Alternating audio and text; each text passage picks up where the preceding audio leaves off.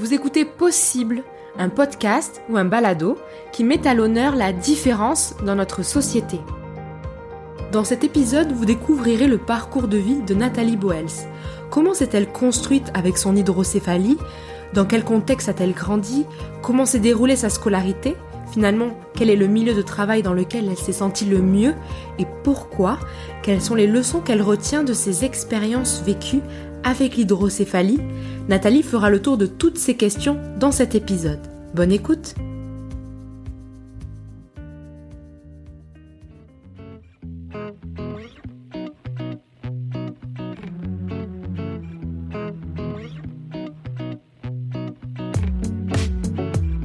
Bonjour, je m'appelle Nathalie. Je vais vous raconter mon histoire de près d'un demi-siècle avec l'hydrocéphalie une vie euh, dont je suis fière, avec ses hauts et ses bas, avec l'hydrocéphalie, mais euh, dans laquelle euh, j'ai accompli de belles choses jusqu'à maintenant.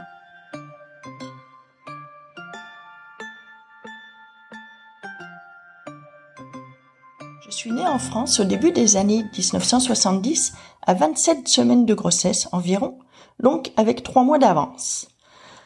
Mes parents et les médecins ont découvert à ma naissance que j'avais une hydrocéphalie congénitale, Évidemment, ça a été toute une surprise. Toute une surprise parce que, évidemment, à l'époque, il n'y avait pas d'échographie.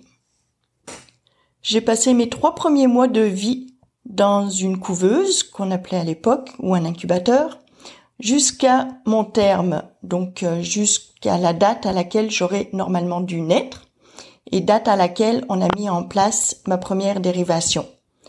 Pendant tout ce temps-là, pour éviter que ma tête continue de grossir, les médecins prélevaient le liquide. J'avoue que quand on se projette 50 ans en arrière, je me considère miraculée. D'autant que les médecins avaient dit à mes parents, quand je suis née, pour leur expliquer ce qu'était l'hydrocéphalie parce qu'ils n'en avaient jamais entendu parler, que j'aurais une grosse tête et que je serais handicapée. Ce qui, par la chance, ne s'est pas avéré. En fait, oui, j'ai une grosse tête, mais j'ai eu la chance de ne pas avoir beaucoup de séquelles dues à l'hydrocéphalie.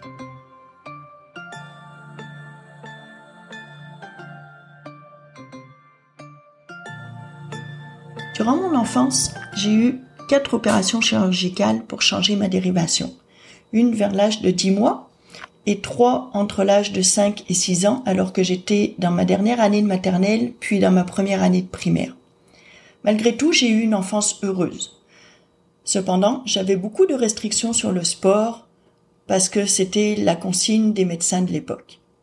Mais à vrai dire, ça m'arrangeait parce que on m'interdisait surtout les sports d'équipe et puis ces sports m'attiraient pas trop. Mais en même temps, j'ai regretté un peu parce que ça m'isolait du reste de la classe. J'étais aussi interdite de patin à roulettes, de planche à roulettes et de ski. Ce qui m'a sauvé, c'est que j'avais un cousin de trois ans mon aîné, avec qui je m'entendais bien, et qui faisait du judo, alors il m'avait appris quelques prises douces. Puis c'est aussi avec lui que j'ai fait du patin à roulettes et que je me suis cassé le bras. Ou suis vers l'âge de 6-7 ans, je me souviens plus bien. Fallait bien que je m'amuse un peu quand même. À vrai dire, j'ai jamais été surprotégée. J'allais tous les étés en camp de vacances. Puis j'ai quand même fait plusieurs sports jusqu'à mon adolescence. Évidemment, c'était plus des sports dits individuels. J'ai fait de la danse classique, de la natation, du tennis.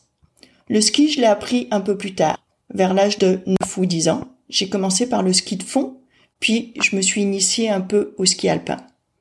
Mais à vrai dire, j'étais pas très casse-cou, donc euh, j'étais pas de toute façon une fanatique non plus de ces sports-là.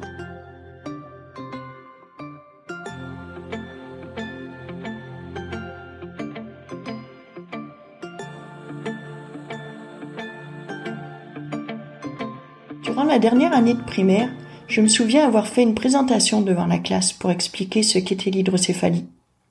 Mais je me souviens plus du tout pour quelle raison j'avais voulu faire cette présentation. Je me souviens pas non plus si j'avais eu beaucoup de questions. Je me souviens pas non plus si j'avais eu des réactions de la part de, de mes amis, des autres élèves de ma classe. Pourtant, j'ai pas subi trop de moqueries durant toute ma scolarité. À part dans la cour de récréation primaire, justement. On m'appelait grosse tête et je répondais du tac au tac Grosse tête, mais tête bien pleine. Cela m'a probablement forgé le caractère, comme on dit. Je me suis habituée à ne pas me laisser faire et à répondre aux moqueries des autres. Mais c'est vrai, après tout, que j'ai une grosse tête, vue de profil surtout. Quand on regarde mon visage seulement, cela ne paraît pas vraiment. Mais je le réalise, par exemple, quand je magasine un casque de vélo. Les vendeurs me croient pas quand je demande la plus grande taille. Et pourtant, c'est ça que ça me prend.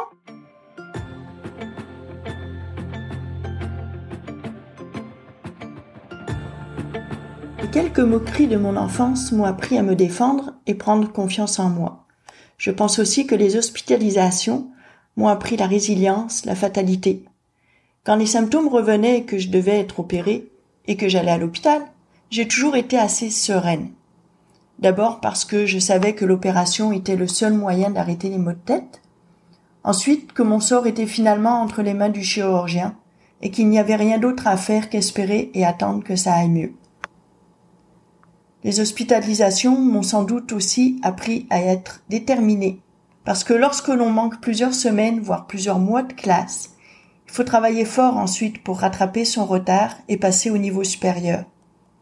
Mais pour relever ces défis, j'ai eu la chance d'avoir le soutien de ma mère avant tout, et aussi de mon enseignante au primaire, qui expliquait les leçons du jour à ma mère et qui me les expliquait à son tour le soir en revenant du travail quand elle venait me voir à l'hôpital.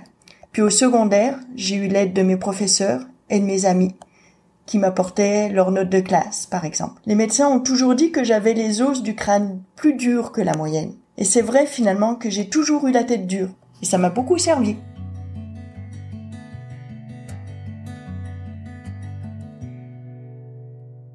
À l'école, ça a été facile jusqu'au milieu du secondaire.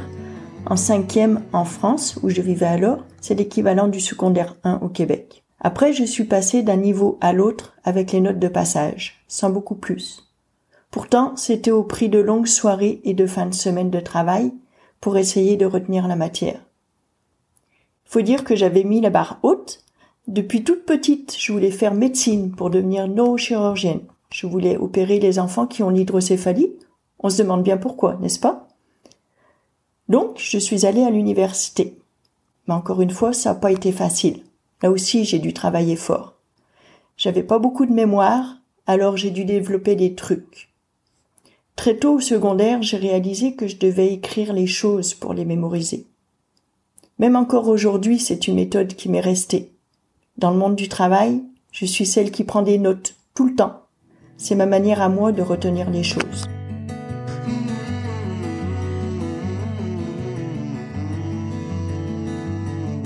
De fil en aiguille, j'ai plutôt étudié en biochimie.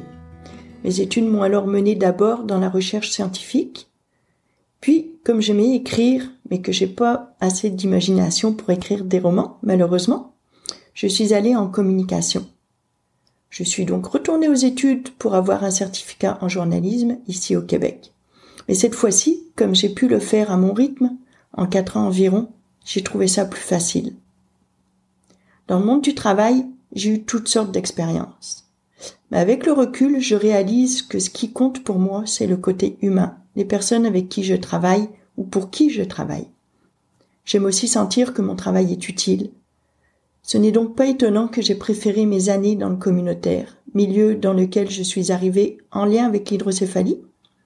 Ce sont mes années à travailler pour l'association de spina bifida et d'hydrocéphalie du Québec, puis comme membre de son conseil d'administration, qui m'ont rendue le plus heureuse, qui m'ont permis de m'accomplir et de me sentir vraiment utile. J'ai trouvé un milieu stimulant et valorisant. J'ai rencontré des personnes inspirantes qui relèvent chaque jour des défis, toujours déterminées à contourner toutes sortes d'obstacles dans leur vie quotidienne. Certaines sont restées des amies depuis plusieurs années. Terminé, je dirais que 50 ans de vie avec l'hydrocéphalie ça des hauts et des bas. Des bas parce que l'on ne sait jamais si ou quand la dérivation va cesser de fonctionner et que les symptômes vont revenir. À l'aube de la trentaine, quand j'ai recommencé à avoir des maux de tête amplifiés par la lumière, par une intolérance au bruit, comme un couvercle qui tombe par terre par exemple, j'ai mis deux semaines à réaliser que ma dérivation ne fonctionnait plus et que je devrais me faire opérer. Je n'avais plus de symptômes depuis l'âge de six ans. Alors évidemment, j'avais un peu oublié cette condition particulière. Ça a été tout un choc, mais ma résilience a pris le dessus. C'est là aussi que je me suis posé mes premières questions sur cette condition. Je voulais comprendre. Pourquoi ça ressurgit après 25 ans? Est-ce que je vais avoir cette menace au-dessus de ma tête toute ma vie? C'est ainsi que j'ai pris contact avec l'association de spina bifida et d'hydrocéphalie du Québec. Je n'ai pas trouvé de réponse à mes questions. Mais comme je le disais plus tôt, j'ai découvert un milieu qui a transformé ma vie pour le mieux. C'est déjà beaucoup. Puis 50 ans de vie avec l'hydrocéphalie, ça a des hauts, heureusement. Parce que cela m'a appris la détermination, la résilience, mais aussi à mieux connaître mes forces et miser sur elles. Trouver des astuces pour surmonter mes faiblesses, comme prendre des notes pour mémoriser. Enfin, je dirais qu'il ne faut pas penser à cette menace de l'hydrocéphalie pour ne pas s'empêcher de vivre pleinement. Il faut se trouver des projets, développer des passions pour accomplir des choses dont on est fier.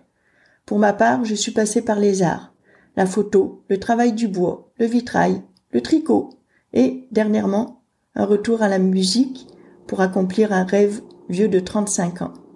Apprendre à jouer de la mandoline. Voilà pour mieux vivre avec l'hydrocéphalie, il faut se faire confiance et se faire plaisir.